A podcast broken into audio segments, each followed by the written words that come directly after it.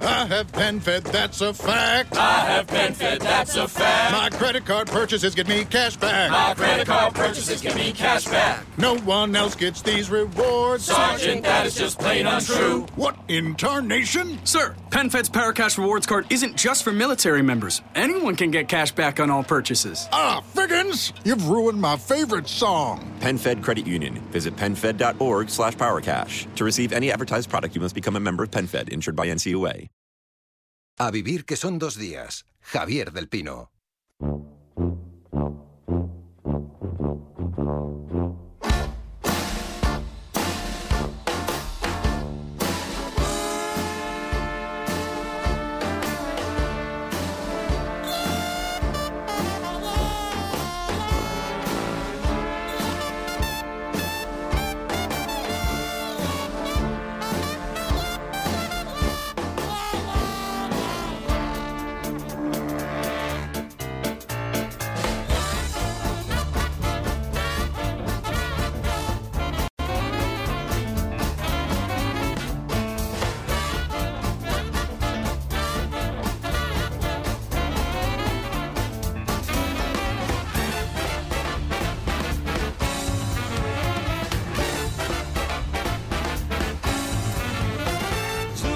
Vamos allá, Pedro Aznar, Virginia Riezu, David Navarro, ¿cómo estáis, compañeros? Buenos días. Bien, ¿qué Muy tal bien. esos eh, Pues, bolos de fin bien. de semana? Te dejamos con algún bolo pendiente, ¿no, Virginia, el otro día?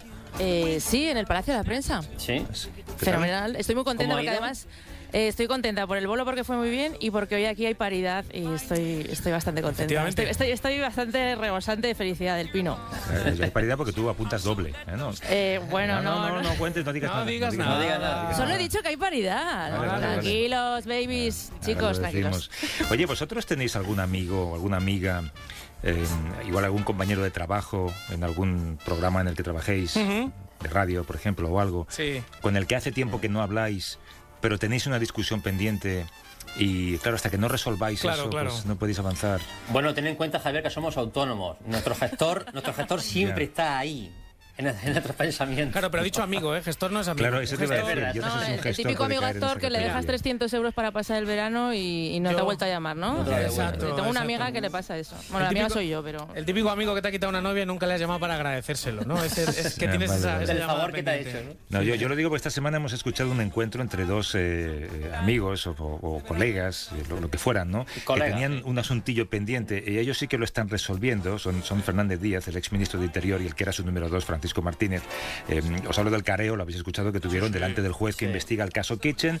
Eh, tenemos por fin los audios de ese encuentro. Da un poco de pena porque la cosa no fue cordial. Además que de los fondos de, de reservados del Ministerio eh, tú no te enterabas de nada, lo cual es que es absolutamente insostenible porque eras el ministro. O sea, Eso hablaremos después si no te importa. Eso lo hablamos después Dios, si no me te encanta, me vuelve ¿no? loco. Sí, Esto sí, te lo luego- coge Telecinco y te hace siete horas seguidas. Ya te digo. Siete horas, dos meses. O sea, eh, a Fernández Díaz diciendo, de eso hablaremos después, esto es un cebo de Sálvame Ya, impresionante. Con chan, chan, chan, chan, chan. Después hablaremos Sigue el cara a cara, eh, cara a cara, cara dura, no, no sé muy bien cómo llamarlo, pero va subiendo el tono. Fernández Díaz le recuerda algunos insultos que ha recibido por su parte. Me has llamado idiota integral, me has llamado cabrón, me has llamado hijo de puta, me has llamado miserable, junto con Mariano Rajoy y Soraya Sáenz de Santa María. Me has llamado bobo, con distintas personas, desde Pino, desde el comisario García Castaño, porque has hablado con medias Ojo, ¿eh? Yo no, ¿eh? Ojo. Te mira a ti, Pino. No, es otro. ¿Cómo me hubiera gustado que al final hubiera dicho, y te has quedado corto? Sí, sí. El propio- El ex ministro. vamos. Es, es mejor que una canción que de se Rocío. Jurado esto, ¿eh? Sí, Es de un despecho que... Total, total. Rata de dos patas. Fernández Díaz eh, no, no pasó un buen rato el hombre, la verdad. Como siempre, eh, echa pues las culpas a otro, ¿no? ¿Pero de qué me arrepiento? De haber hecho esto. Estamos en este careo por ti, porque tú has hecho estas diligencias, estas, estas, actas que estás diciendo, que estás diciendo que no tiene ninguna importancia, que era simplemente y, y estamos aquí ante un juez, estamos aquí ante un juez y ante unos fiscales, comprendes, tú y yo como investigados. Sí, es por- es culpa del otro, no de lo que han hecho, ¿eh? Es- es- Exacto, si lo hubieras escondido bien. En definitiva, no parece que O esto sea, es... lo que está diciendo es asumiendo la culpa, ¿no? Como, di- como diciendo, vale, somos culpables, pero estamos aquí porque tú. Porque has largado. Exacto. Ah, no parece que estos dos vayan a pasar las navidades de paz y concordia. Paz y concordia con su ex partido, Francisco Martínez, no tiene mucha. Hay más bien un, un pelín de rencor en estas palabras. Lo que no te voy a reprochar a ti es que a mí el Partido Popular decidiese apartarme, igual que a ti, y, con, y por, Por eso, esto, por esto. señalarme. Señalarme. Como En una- a mí, por esto. por- como a ti por esto, en una acción Pero me has señalado tú. Pero me has señalado tú. inmoral e indigna del Partido Popular que si, sinceramente, si ese Partido Popular del señor Casado no sabe cuidar a la gente que ha trabajado bien, mucho me temo que no sabrán cuidar nunca a los españoles a los que no conocen. Uy, las de Ah, eh, cosas que hay en esta frase. A la gente que ha trabajado bien, este señor es, este es el que ha trabajado bien, ¿eh?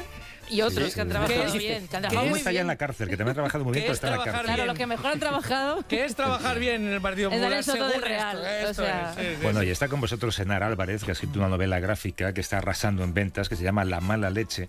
Eh, y yo sé, Enar, que tu obra no tiene nada que ver con, con dos señores que se pelean como estos dos, pero me parece que la actualidad te hace, te hace promoción, ¿no? Porque sobra mala leche por todos los lados. ¿Cómo estás, Enar? Buenos días. Buenos días. Oye, a mí me parece bien que los amigos se peleen, ¿eh? A mí, me, Hombre. a mí me parece que en tiempos de pandemia así como que descargamos en familia, ¿sabes? Y luego ya salís a la calle Es tranquilo. necesario, ¿no? Total, Toda la total. cara, muy bien. Es un poco de boyerismo, sí es verdad, que, que sienta bien, ¿no? Porque tenemos que hablar de algo al fin y al cabo, ¿no? ¿Tú, tú, ¿Tú en qué espacios a tu alrededor encuentras más mala leche ahora, Enar? Mira, yo la verdad es que me siento una privilegiada porque ahora estoy como muy tranquila. No sé si como con la pandemia pues salimos menos a la calle y solamente me relaciono con la gente que me cae bien, bien, bien. Pues oye, de momento la verdad es que no encuentro mala leche. Te ha, venido, aquí- te ha te ha venido bien lo de las seis personas, ¿no? Me bueno. Dices, son seis, son estos seis, el resto me la suda. Sobre todo les ha venido bien a mi familia. A mi familia hay una parte que está encantada, en plan de no vamos a tener Esto- que lidiar con cosa que, ella. fíjate, que yo he propuesto hacer en, en el programa, pero na- nadie quiere sacarlo adelante, que es salir a la calle y, y preguntar a la gente, la pandemia me ha venido bien porque, y que la gente acabe la frase, ¿no? Pero- Oh. pero es- todo el mundo me dice que es feo hacer eso, pero yo, yo creo que hay, hay No, gente no, estaría que- bien, sí, sí. siempre puedes sacar una respuesta positiva, ¿no? Pero a ti, a ti Enar, ¿qué te genera más ansiedad? No, no- no poder cumplir, eh, por ejemplo, leyendo tu libro, ¿eh? tus fantasías Sí. con tu pareja, o que las opciones que tienes en el trabajo se limitan a los becarios. A ver, según cómo de musculado esté el becario. Entonces, eh, entonces podría ser que. Nada, es una broma, Pues, pobres becarios, aquí- tienes dos que hacen uno, más o menos. A ver, a a nivel musculatura, Álvaro y Javi. Y tiene bastante mala leche, además, también, ¿eh? ¿no? No te va el micro, habla Virginia, al micro. Pero bueno, eh, en general yo creo que las dos, ¿eh? Las dos. A mí la verdad es que me da ansiedad todo, Javier. Todo. Hasta que no ya estoy como. que ya me siento como en casa, todo me da ansiedad. O sea que. Me da ansiedad hasta el ansiolítico. Hasta los ansiolíticos, efectivamente. En plan, ay Dios mío, que no me pase de la dosis. Oye, ¿tu hijo te da ansiedad? No, mi hijo no. Mi hijo me da muchas alegrías, porque ahora ya tiene cuatro añitos y está súper gracioso. Me da algún disgusto, pero bueno, me lo, me lo, me lo aguanto. Ya. Verás cuando Ah, tenga ah, 16. Mira, Bueno. yo, yo te voy a decir una cosa. Primero, eh, siéntete como en casa, no, no sientas ansiedad por estar rodeado de estos. Eh, aquí nos gusta además tratar muy bien a los invitados, especialmente si son cómicos. Ten en cuenta que eh, si, si tu hijo a veces actúa de una manera extraña, es porque su referente eres tú. Eso es. Sí, eso es verdad. Imagínate si tu hijo fuera hijo de Pedro. ¡Boh! ¡Boh! ¿Sabes? O sea, Bueno, pues yo creo que todos conocéis a mi hija, la hija de Valentina, Pedro ¿no? le voy a perdonar cualquier cosa. en Lleno de tatuajes. Pero, o sea, el otro día además lo hablaba con Burke que me decía, ¿cómo está tu hija? Digo, yo creo que ya está mejor. Y dice, bueno, cuando tenga 16 se vista de negro y se haga cortes en el brazo, ya, Claro. ya, me- ya- ya me lo dirá. Ya se irá, y que se irá, se irá de casa. Ya me lo dirá. Ay, madre mía. Y yo la verdad es que mi novio está desesperado, ¿eh? Que dices que tengo dos como tú en casa. O sea, es que ¿por qué, por qué me pasa esto? ¿Por qué tiene que salir a ti, no a mí? Tengo Pues sí, dos como tú. verdad. Eh, ¿cu- ¿Cuál sería tu referente? ¿Qué mujer sería tu referente si ahora mismo tuvieras 15 años? ¿Tú crees, Anar? Ostras, pues yo creo que, que las mismas que, que lo son ahora mismo. Estoy pensando, no sé, bueno, me gustan mucho las series y el cine, así que creo que Phoebe Waller-Bridge sería mi referente seguro. Eh, creo que también Jill Soloway o, bueno, y luego cómicas, es que me gustan un montón, estoy pensando, desde Ali Wong, Virginia, que está aquí. Bueno, en España hay un montón. Seguro que sería súper fan de Carol y Vicky, estaría también ahí escuchando sus cosas. Yo sí, pero las, las admiro ahora también, ¿eh? Soy muy mitómana, la verdad. Está muy bien. Oye, las ilustraciones de tu novela son obra de A- Anna Muschel. ¿Se pronuncia Muschel? Sí, Muschel. Anna Muschel. Anna Muschel. Eh, hay, hay una de ellas que nos ha llamado mucho la atención. Os os la he dejado ahí encima de la mesa. Sí. Y me gustaría que vosotros la, la- la describierais a los oyentes. Sí. Pues- Eh, el, el diálogo y la viñeta, todo lo que se ve Hay como un cuadro. ¿no, Pedro? Ahí. Sí, es un, es un retrato de... ¿De eh, quién? de una especie de panto, Bertín, Bertíncrator. No, pero es sería un, panto- Dios, un ¿no? pantocrator Ber- Bertín, ¿no? Eh, y entonces eh, dice, ¿qué problema tienes conmigo, querida? Y, y Enar, ¿eres tú, Y no? yo respondo, puf, lo sabía. Y yo digo, ¿qué pasa? Eres un hombre. Bueno, nadie es perfecto. Eso dice Bertín. Osborne. Que es algo que nunca diría Bertín. Pero, Y tengo que Oye, decir- ya, ya- ya que crees en el mismo Dios que el resto de los cómicos aquí presentes, te- si quieres te invito a que te unas a, a esta sección, que Claro. te quedes hasta el final, eh, haz- hazte sitio, porque eh, a estos sabes que tienen un problema y es que no saben lo que es un silencio. Es, como- es que es como el minuto de silencio de los argentinos, es imposible. Eh, entonces, tú, tú cuando puedas hablas, ¿vale? Vale, vale, venga, me quedo y me abro, me abro hueco a codazos. Ahí está. One the people looking up to. Yeah, I tried to reach the sun, but got me stuck to my shoes. Yeah, you got to be the one the people looking up to. Mm-mm. I tried to reach the sun, but got me stuck to my shoes. I'm only human. I'm not perfect, just a person. I'm only Pues fijaos en esto porque eh, puede resultar extraño, pero al principio de semana parecía que íbamos a tener una semana eh, relativamente tranquila. Iluso. Una semana Pobre, Sí, sí. pobre iluso. en la que se hablaba del futuro, a veces de manera optimista, incluso con un Joe Biden que ya empezaba a enseñar eh, un poco sus cartas. It's a team that reflects the fact that America is back. Es un optimista sobre el futuro, todavía es más optimista el ministro Illa con el asunto de las vacunas.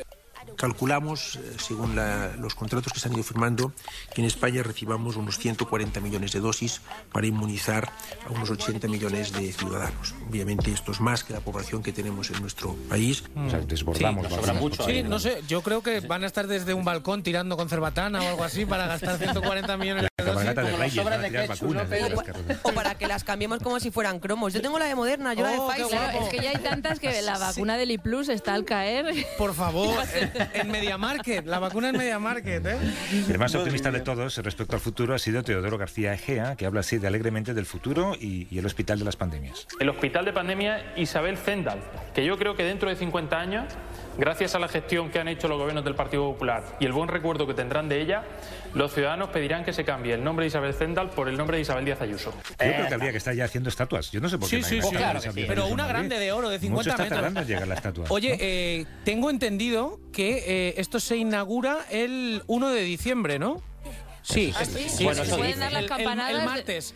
Bueno, lo que ¿Pueden hay dar las campanadas que viene. Isabel Díaz Ayuso y Claro, Almeida lo que desde, hay ahí- desde Eso, es, Zendal? eso podría ser. Yo quiero enviar un saludo gigantesco a la gente que ahora mismo está 72 horas al día acabando esa mierda para que el martes pueda pasearse por allí Isabel Díaz Ayuso. Sí, sí. Para inaugurar lo que, lo que hay. que sea. Lo que falta, pues ya llegará. Oye, después de esta sobredosis de optimismo, vamos con el resto de cosas que han pasado esta semana. Es el Daily One, todo da igual, de David Navarro. Sí. Pues la semana donde más emails tenemos que eliminar de nuestro correo, en Europa, Hungría y Polonia nos siguen bloqueando y cuando termine la pandemia son dos muy buenos sitios para que sigas sin visitar. Y en España, la semana comenzó con las manifestaciones en contra de la ley CELA, que te puedes apuntar, aunque en tu programa de 2016 propusieses acabar con la educación especial, que Sánchez y Ayuso han discutido por los beneficios fiscales con Madrid, uno dice que está hecha para, para beneficiar a los ricos y la otra quiere robar a los madrileños y por tanto a toda España, porque recordemos que Madrid es España. Y que las comunidades están viendo qué restricciones tomar para salvar la Navidad, luego vendrá la de salvar vidas, ¿eh? que si reuniones de 6 a 10 personas, que si hasta la una y media, en fin. Que en enero esperamos una tercera ola muy rica porque estamos en España y a ver quién le dice al tío Luis que está excluido de Nochebuena. Que el ciudadano votará no a los presupuestos, García Egea, por lo dicho, que dice que en un futuro pediremos que el hospital de Pateña se llame Díaz Ayuso. Las primeras firmas ya se prevé que sean de la constructora. Que al final lo de la visita del Papa a Valencia, por lo visto, era corrupción, no era mentira. 19, eh, 19 acusados, no está mal. Y esta semana lo más importante es que se ha celebrado el Día contra la Violencia de la Mujer y la lucha contra el machismo, una lacra que seguimos sin erradicar, pero parece que esto da igual, porque ha muerto Maradona, el dios del fútbol. Ha dicho adiós entre lágrimas de millones de argentinos y aficionados al fútbol. Tenía que ser, como no, en el 2020. Y cuidado, porque queda un mes y esto no ha acabado, te lo digo. Buenos días.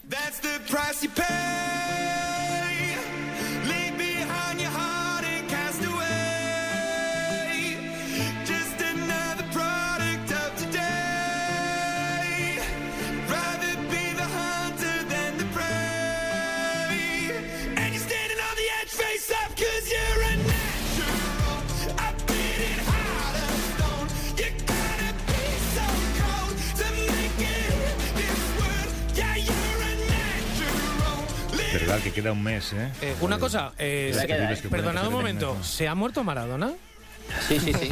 ¿Cómo molaría que no me hubiera enterado? Eh? Sí. Sería impresionante, o sea, está en coma y no me he enterado. que ha Además son una- datos oficiales, ¿eh? Sí, sí. Sí, sí, una cierta tendencia de los medios a quizás sobreactuar. Bueno, no vamos a decirlo. no. Madre mía. En fin, toda esta sensación de que eh, el inicio de la semana parecía ser tranquilo se vino abajo enseguida. Para empezar, las tensiones más que evidentes entre los socios de gobierno a costa de los presupuestos. Es una tensión que, o, o al menos eso dice, no detecta el ministro de Justicia, Juan Carlos Campo. Pues son dos partidos con orientaciones comunes, pero después con muchos matices diferenciales y por tanto creo que solo la comunicación es lo que permite la mejor conjunción de esfuerzos y eso es lo que se hace. No, no, yo no percibo esa, esa tensión que algunas veces leo en los medios.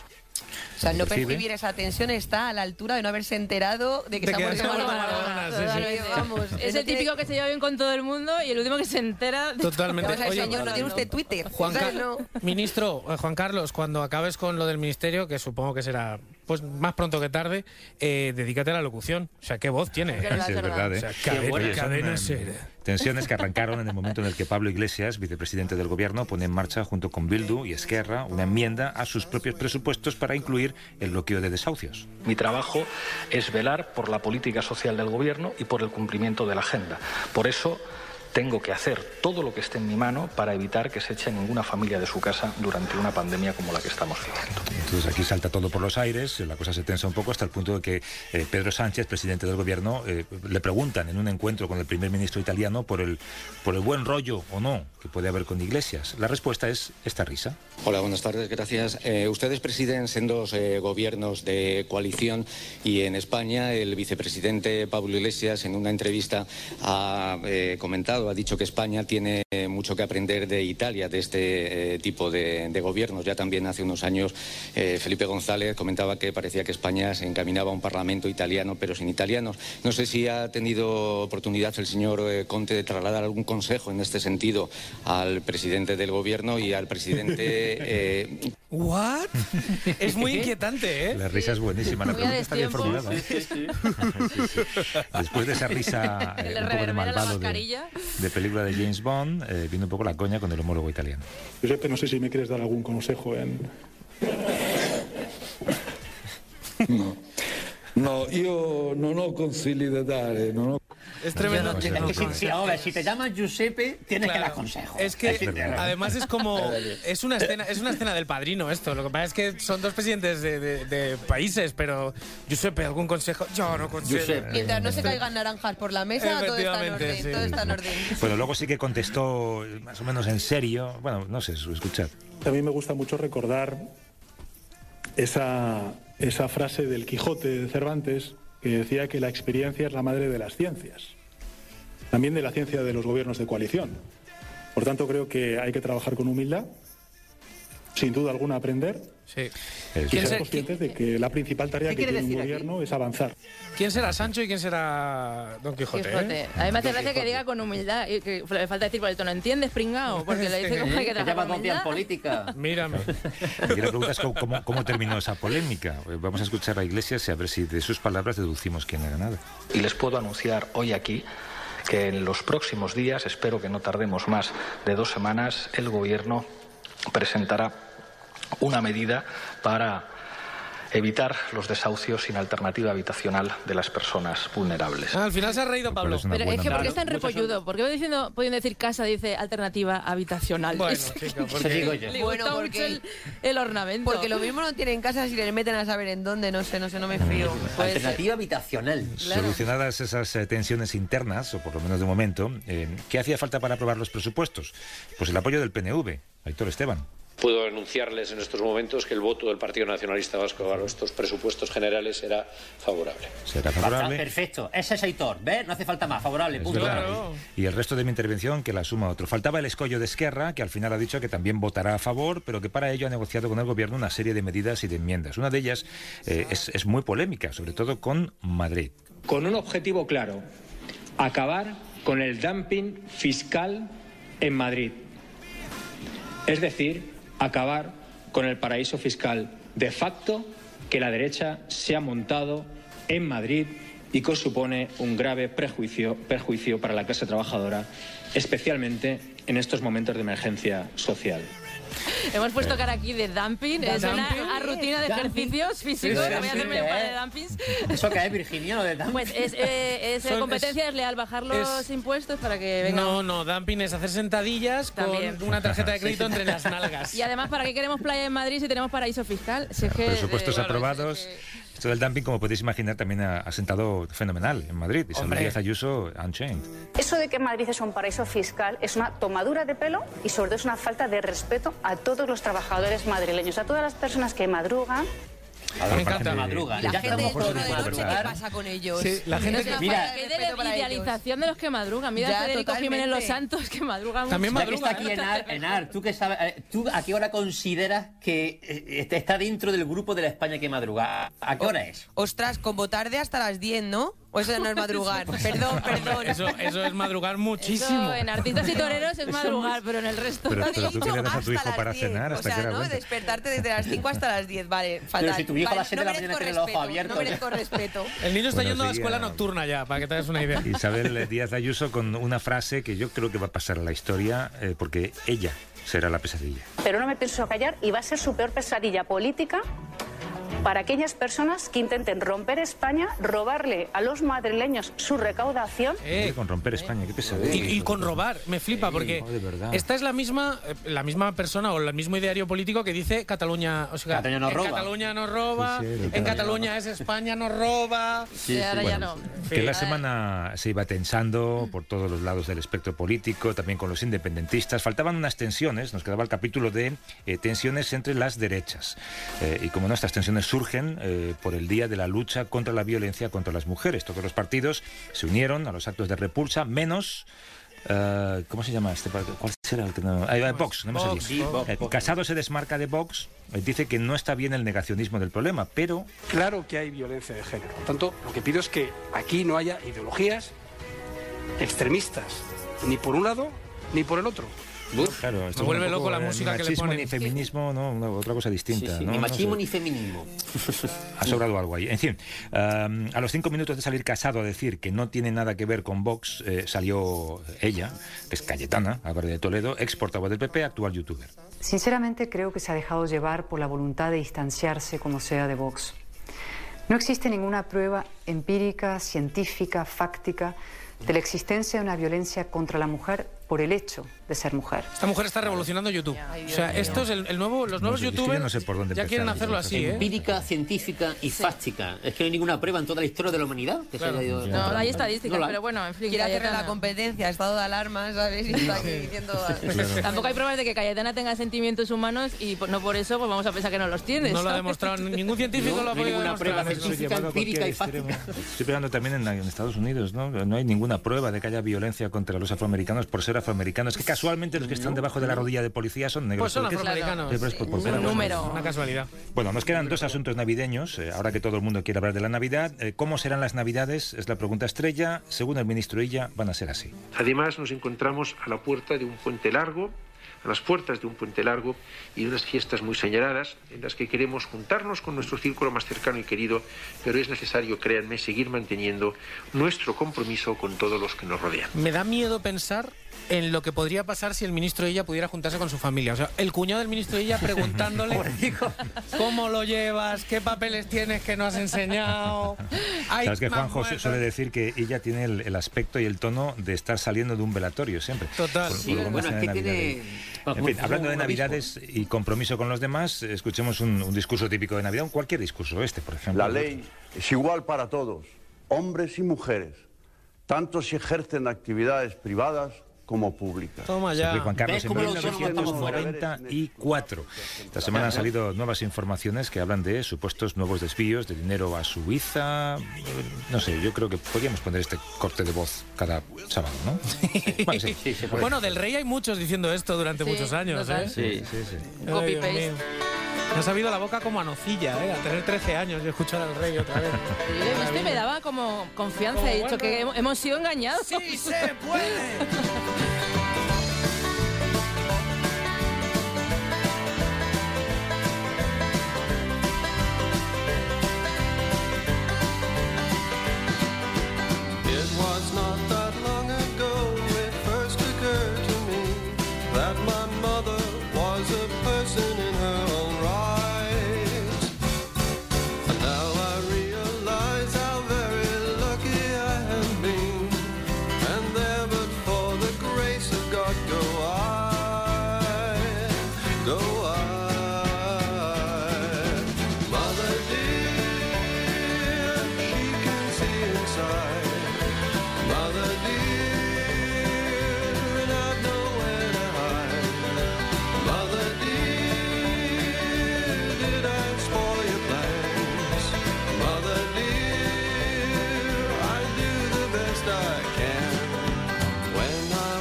Momentos que se acercan efectivamente a las Navidades. ¿Os puedo preguntar qué planes eh, estáis haciendo para, para limitar eh, ¿Planes? foros y tal? Pues yo, yo creo que voy a hacer una jugada que va a destrozar mi familia para siempre, pero creo que es la jugada correctísima. Ay, madre. Que es que la niña se va a quedar aquí y yo me voy a ir a, mi- a ver a mis... O sea, voy a pasar la Navidad sin, sin, la, sin la madre y sin la niña. O sea, la- la- o sea Pedro, estás a tiempo me voy de a, o sea, errores no cometidos van- todavía. Me voy a separar, obviamente. eh, Claro, porque- van- se van a divorciar, pero, pero qué Navidad es más O guay. sea, tú, tú- tú me estás diciendo que estás considerando que tu familia son tus padres, no tu mujer y tu hija. Obviamente. Bueno, Yo me voy a comprar un pijama de lentejuelas, ¿sabes? Para Oh, qué sentir, bueno. Muy bien. Para sentir que la fiesta sigue. Yo me voy a Todo en comprar, yo me voy a ir al chino que voy siempre a comprar un- un bingo que compro siempre. El año pasado me dieron cuatro veces el 74, o sea, la bola el 74. Ah, pero te compras un bingo en el chino. Pero tu Navidad ya era una mierda antes, Sí, entonces, es una ¿no? mierda. Mi familia es muy sosa de Pamplona. Tú no has yo, sido peor. yo intento alegrar, me voy al chino.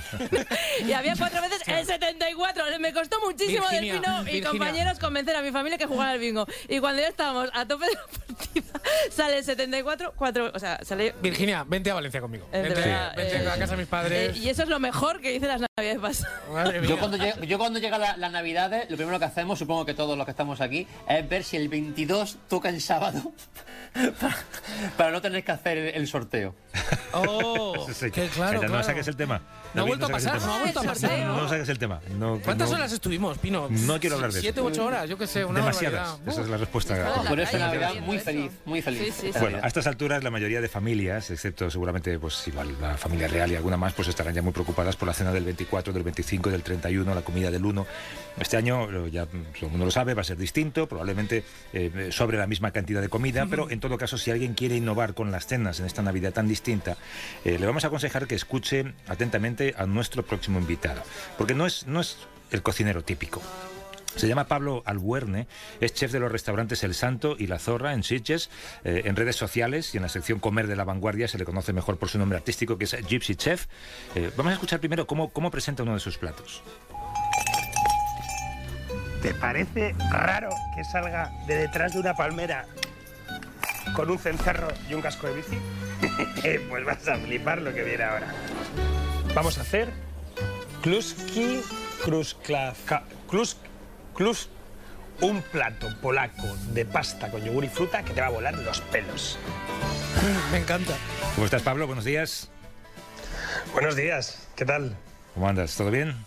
Bien, bien, aquí Oye, acabas de publicar Mi Mundo en 40 recetas bestiales en la editorial Libros Cúpula eh, y uno de tus platos estrellas es eh, aparentemente eh, simple y delicioso el sándwich. Eh, igual deberíamos relajarnos un poco este año, ¿no? Ya, ya que todo es tan complicado, a lo mejor mm, buscar un menú un poquito más sencillo, ¿no? Ojo que después de la pandemia aquí el que no el que no hace relojes hace un pan de masa madre de la leche y hay un nivelón que flipas, Sí, ¿eh? sí, sí, Vaya nivel. Sí, a sí, mí me da miedo, me da miedo salir a la calle y decir que soy cocinero porque es que no- he, de- he- he de- he de- he dejado mi profesión atrás. La gente sí. está loquísima con este tema. Sí, tú, has, tú has visto cosas que no vas a poder olvidar, ¿no? Echas en casa. Y sigo viéndolas, y sigo escuchándolas. Y, y me preguntan, cosas que me preguntan también. Me preguntan unas cosas que yo no las sé y entonces ya estoy jodido, porque Claro, si yo no las sé es que está todo mal. Sí, sí. Que de repente en los ascensores ya no se habla del tiempo, se habla de la esterificación de la pera, ¿no? O sea que. Qué horror. Y de la reducción. Sí, sí. Ah, tu- tu el resto no importa, solo importa ser un super gran chef, es, es- es el, el foco de la pandemia. Que, que- que tu máxima es la sencillez, ¿no? De platos, platos eh, que pueden estar buenísimos, pero, pero sin muchas complicaciones. Sencillez, y yo diría que más allá de la sencillez, que también la cercanía, hablar a la gente normal, que, que otra, es otro, otra de las cosas del cocinero. En boca, póngalo en parrilla. Es como. es- se han vuelto todos gilipollas por algo. o sea, está ahí, yo ya no quiero comer contigo, ya Cuando, cuando ha dicho que se comen las letras y no sé qué, no sé cuánto, digo, Ferran Adrià, pero qué faltón es este pavo, ¿no? Yo es que encima tengo un nivel bajísimo en la cocina. Todavía no también, sé lo que es yo un tampoco. sofrito. O sea, yo cuando ya empiezan ahí ya, ya me retiro. Pues súper frito. Sí, ¿no? O sea, que tú, tú, tú, Pablo, por lo que veo, tú prefieres más a un inútil que a un listo, ¿no? Siempre es mucho más simpático un inútil que un listo. Un listo Prefiero no hay quien lo majo, aguante. prefiero El majo. inútil, pues, pues más majo. Oye, da- da- dale a ese inútil eh, que está sentado seguramente en, en alguna mesa de algún estudio de radio, por ejemplo, da- dale, no sé, cuatro pinceladas de cosas que debería aprender, cosas que debería hacer para, para hacer una cena aparente. Primero, mirar alrededor que tiene de delivery que le vaya bien, porque esto siempre es muy Has dicho delivery. Has dicho delivery. un momento, páralo, Claro, páralo. hemos empezado con el dumping, claro, y ahora delivery. Lo que O no sea, podemos ¿no íbamos hacer a hablar, es eh, en la, pregunta, en la pregunta anterior eh, meterse con los cocineros porque hablan como no sé qué y ahora llegas tú y dices delivery. Claro, la alternativa habitacional que No, es tu no, no, casa, no. a ver si el delivery. Que no, bueno, Tenéis que Empieza de nuevo, empieza de nuevo. Yo, yo como cocinero hay una barrera que no puedo, no puedo cruzar y hay un mínimo de palabras que me obliga en la Asociación de Cocineros Claro, a decir claro, y claro. tengo que ir metiéndolas. Bueno, venga. Y he preferido meter un delivery Ah. que no, pues yo qué sé, pues eso, decir en boca. O sea, en boca no lo diría jamás. Me tendrían que, que arrastrar por los pelos lo en sobre boca. una lija. es algo que me. Y, lo- y esto no lo digo en coña, lo digo en serio. Sí, me sí, sienta sí. mal. Se te ve, lo se te ve, escucho se te ve. demasiado seguido. ¿Qué, qué significa? Es que no lo sé. Es que en boca. Eh, yo tampoco Pues lo sé. estar en la boca, ¿no? Entiendo. Sí, pero en, No, en- no, eso es. Pero Cuando de, cuando de repente están probando un plato, no, porque es que llegan a la mesa y te dicen, no, esto te lo tienes que meter así, haciendo el pino puente, y luego verás cómo tienes un gusto en boca mm, amargo. Pero ¿dónde lo va- es que ¿dónde lo vas a tener si no es en boca? En la mano. Pues, deja, sí, déjalo, correr. Ah, vale, vale, ya, ya. Que tenéis papilas gustativas en otros sitios vosotros. Pues vale, que vale, estábamos vale. con el con el cursillo para Venga, el cursillo rápido para Navidad. Estábamos en, en uh, el delivery. Bueno, pues eh, comida para llevar es la primera, porque te la traigan a casa. El chino más cercano, eso es seguro, porque eso no falla eh, nunca. Bueno, nunca, si es el bingo, nunca. sí, pero bueno. Y, mm, y luego no meterse en muchos rollos. Utilizar el horno, que es la leche, Mm. y, y- y- y poco más. O sea, no meterse en tinglados. Si eres un inútil, mejor no lo toques. Otra, también te puedes comprar mi libro y ver tres o cuatro cosillas que tengo ahí con latas, que son la leche. Muy bien vendido. Oye, es que las latas es verdad que están infravaloradas, ¿eh? Y lo- pero yo soy más de bote de vidrio. A mí me gusta el vidrio que se ve ahí lo que hay, la verdura en vidrio. ¿Ah, sí? Ay, yo en mi ¿Qué casa opinas, Pablo? nunca faltan Ay, latas. la- Pues yo opino que es un doble, muy bien, una, una doble engañufa lo del, lo del bote. Y mira que yo soy súper fan de los botes. Si tú me, te fijas un poco, yo los frasquillos los reciclo y me molan un montón. Pero lo del vidrio es como cuando compras una cosa que está puesta en una caja de cartón y con las letras en verde dices, hostia, esto es ecológico, Esto es eco, es buenísimo, eco". maravilloso. Mm. Y igual es una puta mierda. Pero, pero, pero como te lo pone, y el bote de cristal Claro. es igual, es como el, el 2.0 de la, de la conserva. Y a veces hay conservas que son una Pues- mierda y vienen en cristal. Ayer, ayer se lo, lo con- el, el otro día lo conté en la tele. eh, me he comido esta, esta semana una lata de melocotones en almíbar que me dieron hace 10 años y me la he comido esta semana. Eso está buenísimo. Y estaba no bueno se todavía, pasa ¿eh? nunca. Eso ¿No está riquísimo. No, claro. o sea, 10 años. Ese almíbar, eso está 10 años, tío. Impresionante, ¿eh? Estaba, Ah, buenísimo. A ver. Estaba no sé a lo que en le echarán a eso. En teoría eso es azúcar, Claro, es azúcar, azúcar. y el azúcar conserva, o sea que no se cogieron Claro, cosas claro. de las catacumbas y que se las comían tan felices, pues esto lo Pues mismo, tu melocotón de la Y en Pedro, ¿eh? almíbar. Estás igual. Oye, tú llegaste a cocinero casi por accidente, creo que ibas para fotógrafo, ¿no? Sí, pero era malísimo.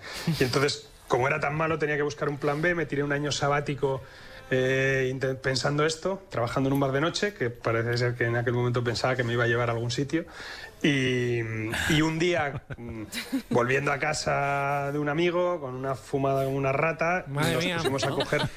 Pues si te llevó, si te llevó a algún sitio. Estos- sí. estos- si Sí, bueno, es que ahí va- Qué negativo eres. Mónica, claro que Estos, sí. estos 30 Ahí, ahí va, no, no. Por ahí dentro el hambre, diciendo- claro, ahora lo entiendo todo. Empezó a Si comer. hubiera Esto seguido por ese buenísimo. camino, no llegaría a ningún sitio. Claro. Nosotros esas noches las, las acabábamos, pues bueno, en casa del que tocaba y evidentemente, pues con, con ese con ese perejil que llevábamos, pues, pues Claro. comiendo Claro. y comiendo cualquier cosa. Ahí. Me cayó un libro de Santi Santa María en las manos porque mi mejor amigo eh, Carlos está estudiando en las escuelas de hostelería de Santiago de Compostela y trajo ese libro.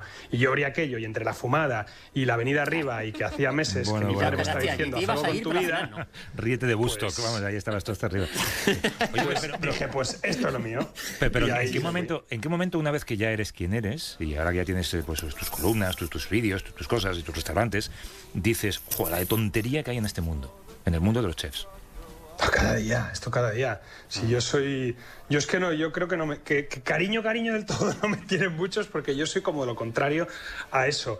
Eh, es que hay mucha tontería, ¿no? La gente que no se equivoca, pues ya un- alguien que no se equivoca es muy aburrido.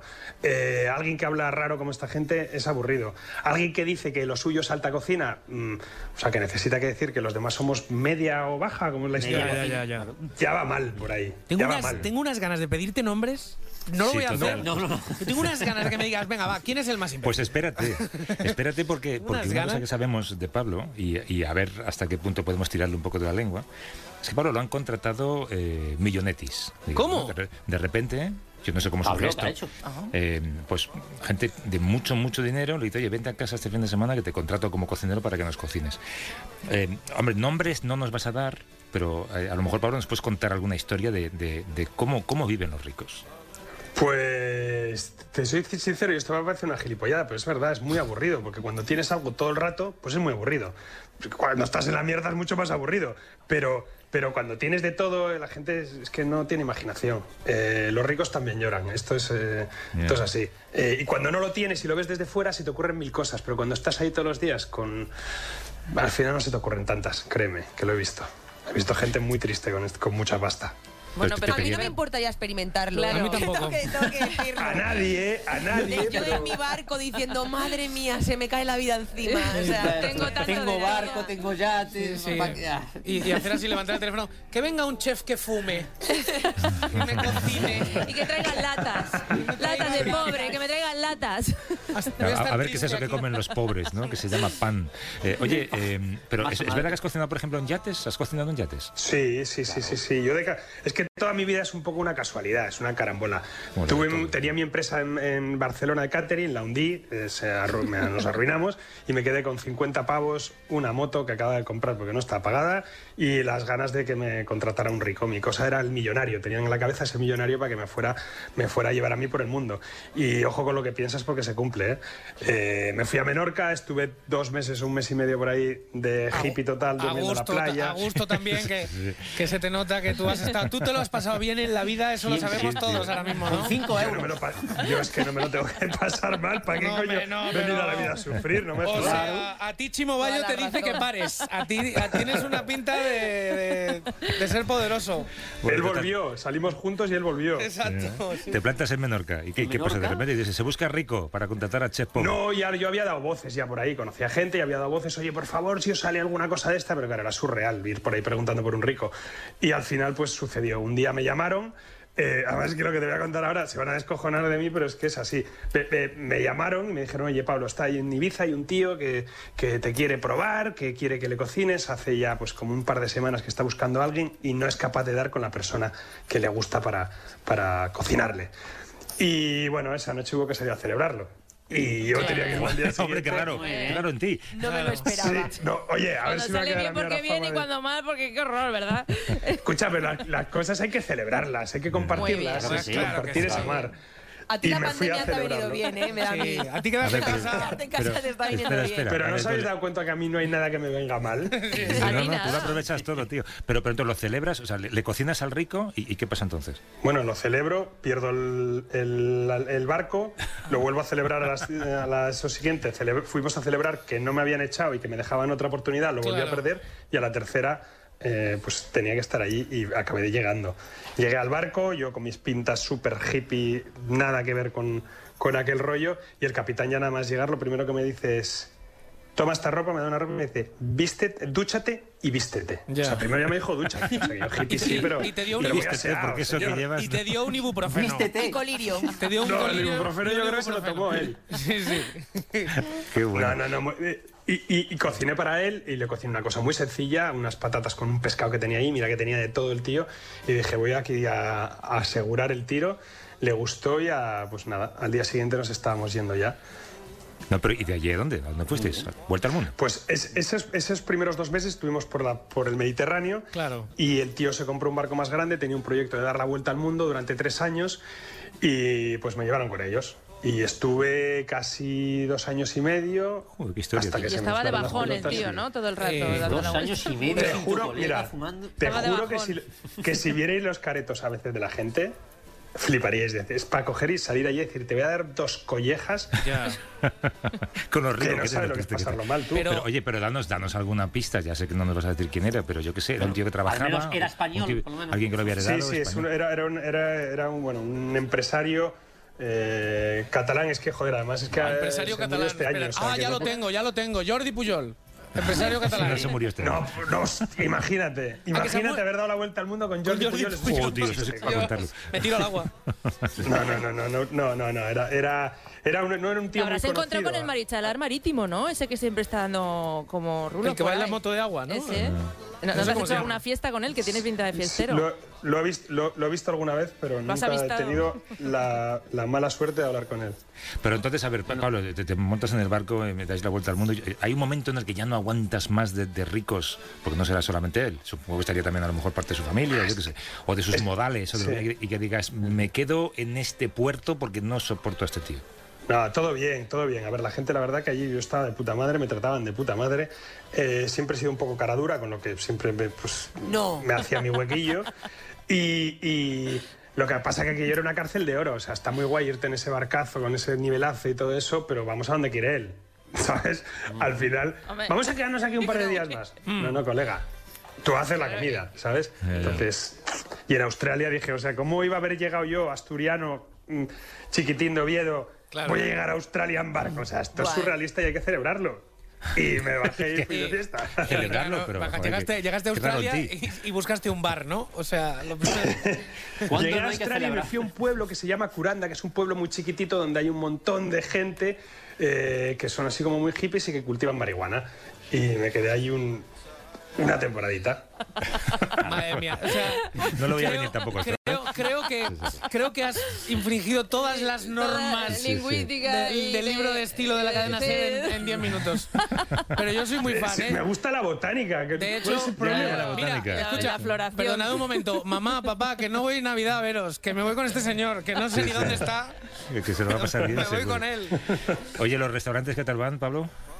Pues eh, casi cerrados. Ahí van. van. van como van flotando a la, a- a la deriva. Mira, yo tengo mucha suerte. La verdad que me está yendo muy bien por otra parte, con lo que también los restaurantes, los pocos que se pueden llenar, se llenan, pero como nos tienen a cañonazos, pues estamos jodidos, porque es muy difícil levantar esto. Yo voy a sobrevivir, pues soy muy cabezón, pero, pero va a haber mucha gente que no lo. Sí. que no Oye, lo que pasa es si, si te digo desde aquí, joder, alguna vez en tu vida no, no todo es trabajar, intenta pasártelo bien. Tú. Claro, sal un poco, Soy un tío muy sacrificado. La vida de esfuerzo. desconecta. Soy un tío muy sacrificado y me cuesta mucho no entregarme a- Nada, al trabajo. Soy madrugador. Vale, y- vale. y ¿Te, soy te puedo dar una, una idea de negocio que me ha venido a la cabeza y si sale guay vamos a pachas? Eh, Vale, para- pero del para- 50% habría que discutirlo. ¿eh? Bueno, bueno, pues te llevas tú el set- Yo con llevarme un 30 de lo que tú ganes, yo creo que ya me va, me va a ir bien. Pero el rollo sería juntar las dos cosas que más te gustan, cocinar y salir mucho. Y entonces hacer un restaurante que solo habla, eh, solo habla de after. Ahora mismo es súper buena idea. ahora ahora mismo, Pero y todos no. los platos tienen ese producto que tanto le gusta a él. ¿no? Efectivamente. Vale, y entonces tú a vale, las 8 de la mañana con la caraja dices, ¿dónde vamos? Vamos al restaurante de Pablo.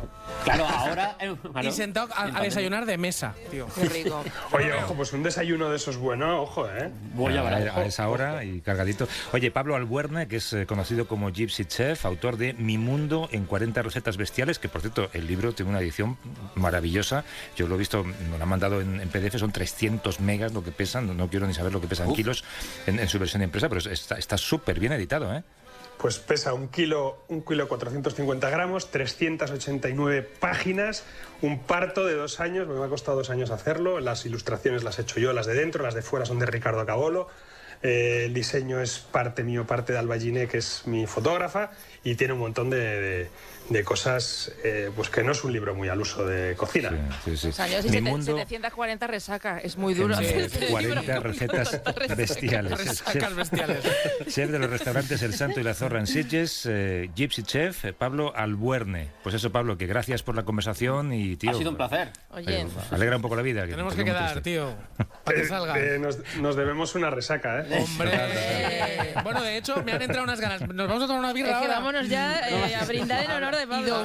Eh, hablar con este señor. eh. Venga, hasta luego a todos. poca mecha necesito yo para aprenderme. Ya, ya te veo. Sí, sí. Venga, Pedro Aznar, Virginia Riezo, David Navarro y Enara Álvarez. Esos abrazos, adiós. Adiós. Adiós. Chao.